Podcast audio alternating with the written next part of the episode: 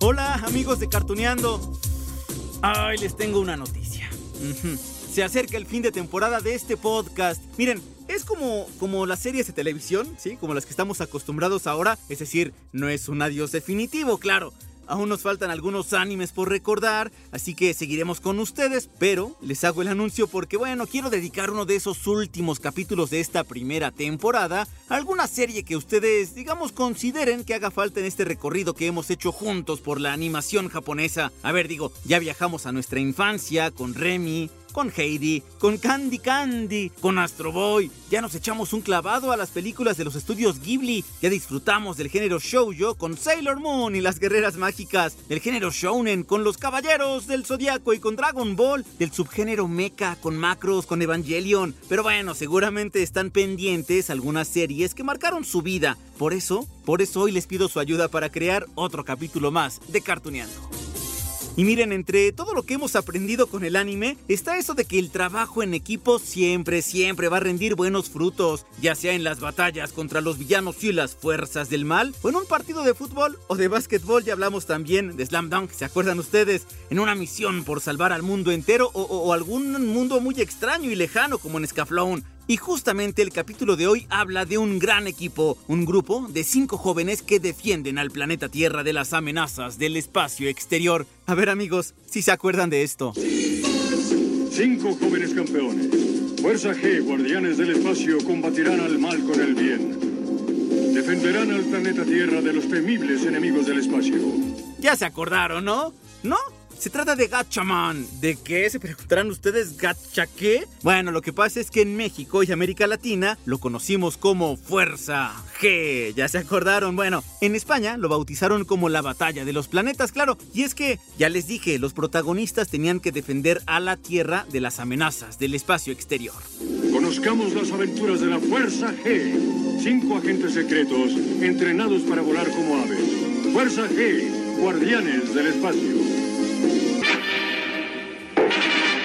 El estegosaurio robot. Veamos si ya en un momento más vamos a recordar a los personajes con todo y sus habilidades, pero antes les quiero contar, digamos, esos detalles del anime, por ejemplo. Les tengo que decir que Fuerza G se estrenó en la televisión japonesa, agárrense, hace 47 años, tres más y le llegamos ya al medio siglo. La serie original constó, y de verdad pongan atención a esta cifra, serie original 105 capítulos. Ya después, debido al éxito, bueno, llegaron otras dos series más que funcionaron, sí, como secuelas, es decir, Fuerza G2 y Fuerza F. Por cierto, en algunos países fue conocido como Comando Águila. Y bueno, como ya hemos visto, no en otras series, al momento de llegar al mercado estadounidense, sí, a ver qué pasó. Claro, sufrió de algunos cambios en su estructura, así que cambiaron los episodios, combinaron unos y otros, ya saben, esas mezclas tan bonitas que nos llegan a México también.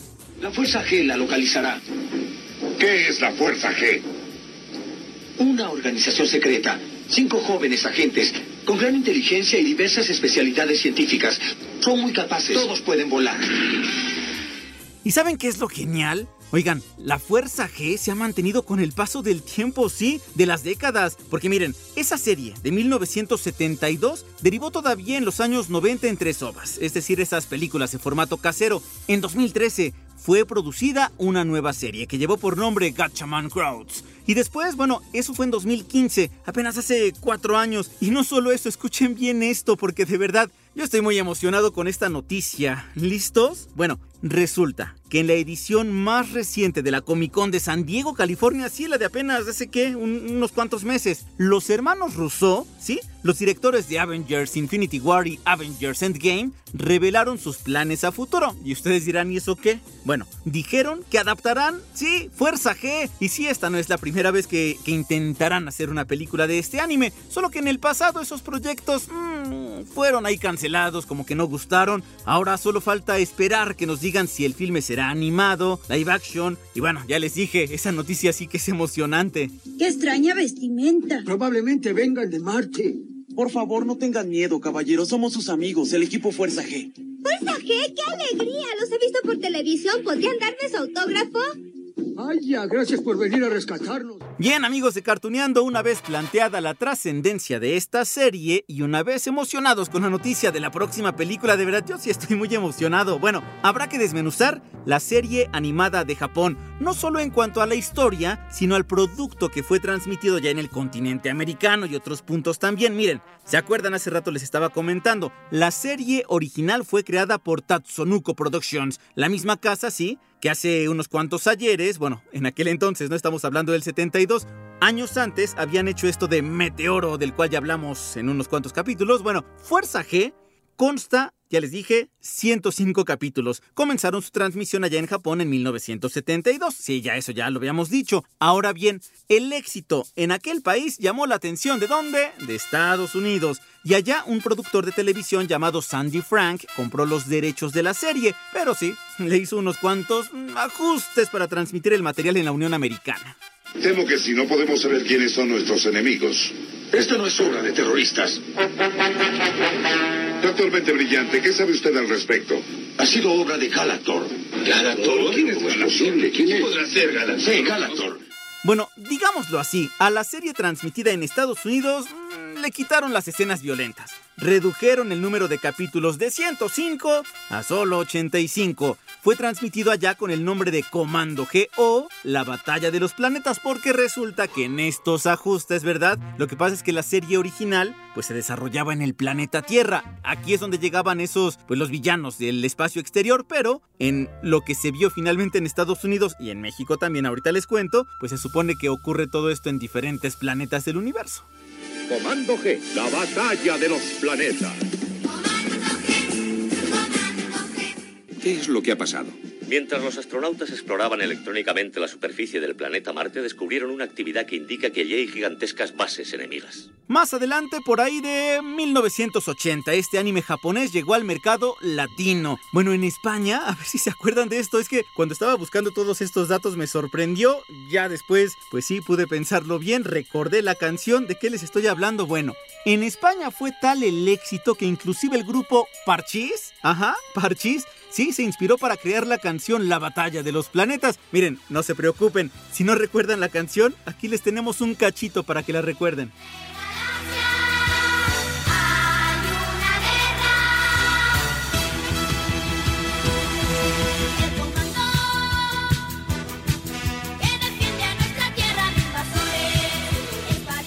Bueno, bueno, y mientras aquella rola de 1980 sigue sonando ahí de fondo, les cuento que en España únicamente vieron 59 ujú, de los 85 capítulos que fueron transmitidos en Estados Unidos, ¿sí? Es decir, que allá también le quitaron algunos episodios. El nombre que recibió la serie fue La Batalla de los Planetas y ya saben, con la nostalgia que domina actualmente todo el mercado, bueno, este anime ahora es vendido, sí, en DVD en la madre patria. Cumpliremos la misión. ¡Comando!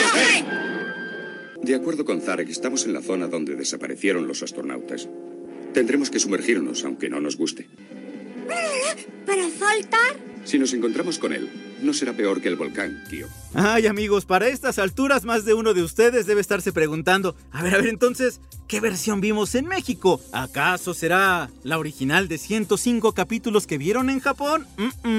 ¿O acaso será la que transmitieron en Estados Unidos, la de 85 episodios? ¿O acaso fue la versión española, la de ay, 59 capítulos? No. Ay amigos, la mala noticia es que en México no vimos ni la mitad de la versión original, ¿no? Aquí vimos únicamente ujú, 52 52 capítulos, sí. La serie llevó por título, ya les dije, Fuerza G, Guardianes del Espacio, ah, claro. Y los nombres que conocemos de los personajes protagónicos son los americanizados. ¡Fuerza G! ¡Transfórmate! Transformación concluida. Excelente, G1. Base llamando a Agatha Junio, agente G3 en la autopista costera. Está a punto de llegar a la superficie y habrá de emerger en cualquier momento. Sí, acabo de verlo.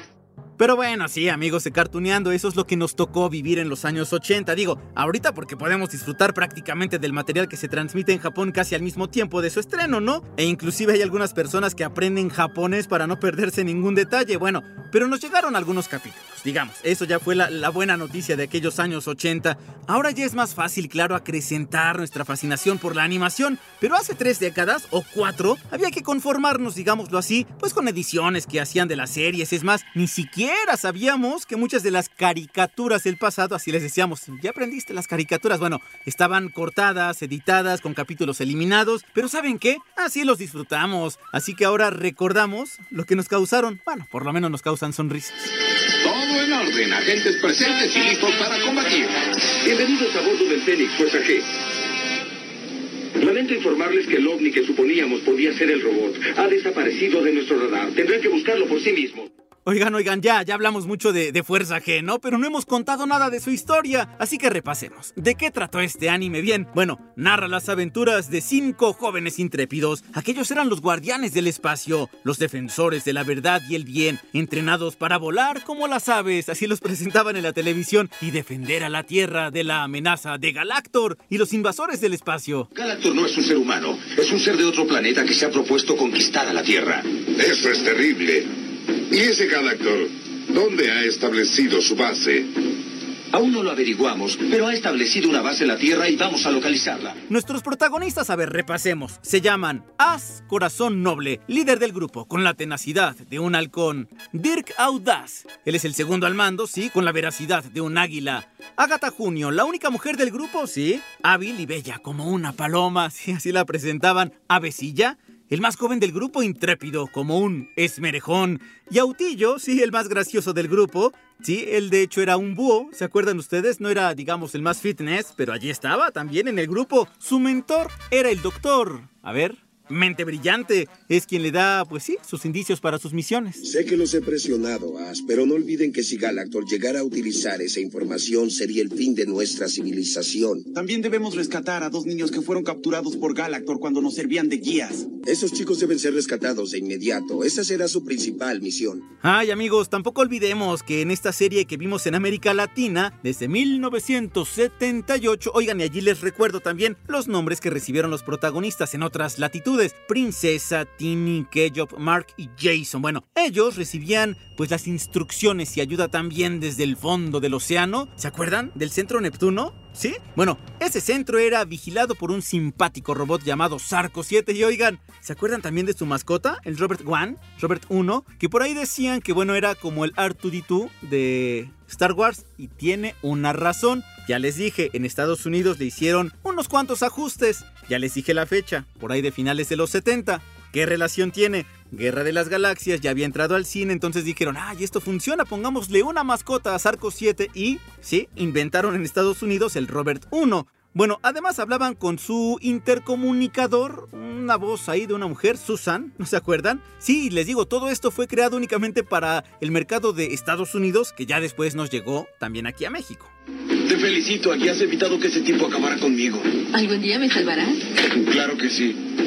Ah, buscaré el uranio en esta área. Vaya, es un equipo de láser. Está dirigido a los ojos del monstruo, así es como se desplaza. Bien, amigos. La historia se desarrolla en el siglo XXI, donde la paz mundial está amenazada por la organización conocida como Galactor. Lo único que se interpone en su camino es la Organización Internacional de la Ciencia, sí, allí es donde pertenecía la Fuerza G, que está presidida por el doctor Nambu. ¿No se acuerdan? Bueno, él emplea todos los recursos para una guerra constante contra Galactor y su líder también, Soltar. Espero que se acuerden del villano. Bueno, su arma principal, ya les decía, el escuadrón de jóvenes que él mismo reclutó por todo el mundo, cada uno con su propia historia personal. Ahorita vamos a ver algunas de ellas. Bueno, el doctor Nambu los equipa con diferentes artefactos inventados por él mismo. ¡Qué desagradable sorpresa esta Fuerza G! Deberías saber que nunca podrás pasar desapercibido. Lamento desilusionarlos, G, pero llegan demasiado tarde. Pues ahora poseo la información que me permitirá convertir en esclavos a los humanos. Ay, amigos, y también les tengo que decir... ¿hmm? Híjole, es que hay quien piensa que Fuerza G estuvo inspirada en los años 70 de los cómics, de los superhéroes de Marvel, de DC Comics también. Y bueno, aunque así hubiera sido, digamos, demos el beneficio de la duda, tiene elementos muy propios el anime japonés, ¿eh? También, por ejemplo, innovó las historias que hasta aquel entonces, por lo menos en Japón, en el manga, en la televisión, bueno, ¿por qué? Gachaman era el nombre original de la Fuerza G en Japón, ¿no? Ya, ya vimos todo esto, pero era el primer anime que tenía este concepto de grupo de protagonistas que luchaba contra las fuerzas del mal. Piénselo bien, antes teníamos protagonistas o diferentes historias, pero no había, digamos, este grupo, ¿no? Que se tenía que unir para luchar contra los villanos. Ya había algunas peleas, por ejemplo, con Astro Boy, pero era uno solo. Ya después tuvo algunos compañeros, pero así como equipo, Fuerza G fue el que innovó. Y también fueron los pioneros en mostrar un poder especial cada vez que todos, que los cinco, se integraban en equipo para unirse en un solo esfuerzo. ¿Quiénes son ustedes? ¿Y por qué están vestidos con esos trajes de aves? Somos solo cinco, pero volamos como uno. Vigilamos el espacio y defendemos a la Tierra de los enemigos. Combatimos por la justicia en la Vía Láctea. Su nombre. Somos la Fuerza G. Oye, tampoco podemos olvidar esto, amigos. Preparen los pañuelitos. Bueno, no podemos olvidar un hecho clave que pasó al final de la serie. Sí, algo que, que no, ¿eh? No era común en las series animadas ni de Japón, ni de Estados Unidos, ni de ninguna parte del mundo. La muerte de uno de sus protagonistas. Dirk Audaz muere aquejado por una enfermedad, pero ¿saben qué? Lo hizo aparte de una forma heroica, porque él ya en, en las últimas, pues descubre la base secreta de Galactor y lucha contra los villanos. Sí, amigos de Cartuneando, imagínense lo que significó en los años 70 y 80 ver cómo uno de los personajes principales moría en la batalla. Jamás podrán derrotar a mi fuerza maléfica. No os dejaré hasta convertirme en amo de la tierra. Nuestro próximo encuentro tendrá un fin diferente. Bueno, y ya que estamos en esto de los personajes, echemos un vistazo a cada uno de estos guardianes de los planetas. Miren, tenían así como los 007, el 006 y los agentes secretos su número de identificación. El agente G1, G2, G3, G4 y G5. El líder del grupo ninja y científico era Ken el Águila, también conocido, ya les dije, As, Corazón Noble. De hecho, es el nombre que recibió acá en México también. Bueno, se supone que tiene 18 años. Quedó huérfano de ese niño, así que fue criado por el doctor Nambu, quien lo entrenó para su equipo especial. Él es piloto de ese jet y también su arma especial con una pistola con boomerang. Haz corazón noble, líder del grupo, fuerte intrépido como un halcón, protege a los cuatro agentes más jóvenes que están a sus órdenes. Oigan, ¿se acuerdan que hace rato platicábamos de la muerte de Dirk Audaz, no? Bueno, su nombre era Joe. También quedó huérfano cuando era niño, así que bueno, fue otro de los jóvenes reclutados por el Dr. Nambu, quien lo entrena como ninja. Su principal deseo, el, el de Dirk, el de este personaje, pues era matar a Galactor, matar a todo mundo ahí en Galactor, pues para vengar a sus padres. Él vio cómo fueron asesinados por los villanos, así que bueno, también tiene un vehículo, que era un auto de carreras, y claro, tenía un arma especial, que en este caso era una pistola. Aguarda, no podemos desobedecer una orden. Nuestra misión no es destruir a ese robot, sino localizar el cuartel de Galactor. ¿Lo has olvidado? Auti, debemos alejarnos antes de que ese monstruo nos haga pedazos. Espero que tu decisión sea la correcta, As. Yo también lo espero, Dirk. Y bueno, bueno, entre lo mucho que hemos aprendido de la animación japonesa también está que el tema del amor siempre está incluido. Así que Joe, As Corazón Noble y Ken que es Dirk, bueno, se muestran atraídos por su compañera, Agatha Junio. Sí, la que les dije hace ratito que era la única mujer del equipo. Ella vuela como una paloma, tiene un arma secreta. ¿Qué creen que era el arma? Un yoyo. Ujú, sí, en serio, era un yoyo. Bueno, de hecho, Agatha se muestra confundida ante sus sentimientos, pero su objetivo principal también es pelear por la paz de los planetas. Ella, ella también era huérfana, se encontraba en un orfanato y gracias a ella el doctor Nambu también la recluta, pero se lleva también al pequeño Avecilla. Hace ratito les decía, ¿no? El más pequeño de la Fuerza G. Agatha Junio, vuela como una paloma, ataca como halcón, puede igualarse a los más fuertes del equipo.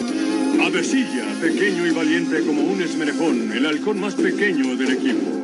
Y por último tenemos a Autillo, Auti para los cuates. Él tenía el traje de búho. Recordemos cómo era presentado en el anime. Me siento profundamente avergonzado por quedarme dormido y considero que lo mejor para todos será que renuncie. Auti, nadie te ha pedido que renuncies, solo queremos que seas más precavido en el futuro. Sí, Auti, todos cometemos errores de vez en cuando. Ya no deseo pertenecer a la Fuerza G. Oigan, y díganme también, por favor, que recuerdan que este equipo se adelantó a la época, ¿no? ¿No se acuerdan cómo se transformaban? Porque ellos eran jóvenes comunes y corrientes. De hecho, Agatha trabajaba allí en una especie de, de karaoke, en un restaurante. Y bueno, cuando se y también se unían a sus vehículos especiales o se iban al jet llamado Fénix, bueno, ¿no se acuerdan qué utilizaban? Como un iPhone, algo parecido a un iPhone, un reloj comunicador y ahí, ah, transformación, sí, en serio. Sí, no se acuerdan, bueno, ahí les va este recuerdo. Galactor ya había desaparecido por el túnel subterráneo, pero no nos daremos por vencidos.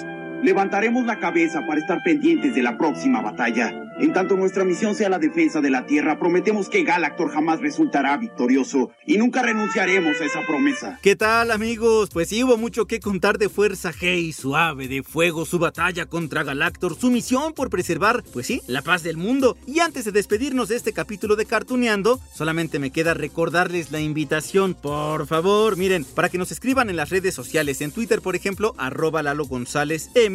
Y bueno, allí también nos pueden dejar algunos comentarios en la aplicación de Radio y allí nos pueden decir pues de qué series quieren que hablemos en el próximo episodio o los próximos 12. Recuerden, sí, nos acercamos, sí, al final de esta primera temporada en Cartuneando, sí, de la primera temporada. Tenemos más ideas, ya les estaremos contando, pero todavía yo sé que hay algunos animes por allí que se nos están quedando, así que los queremos complacer aquí en Cartuneando. Por lo pronto amigos, como siempre, les dejo un gran abrazo.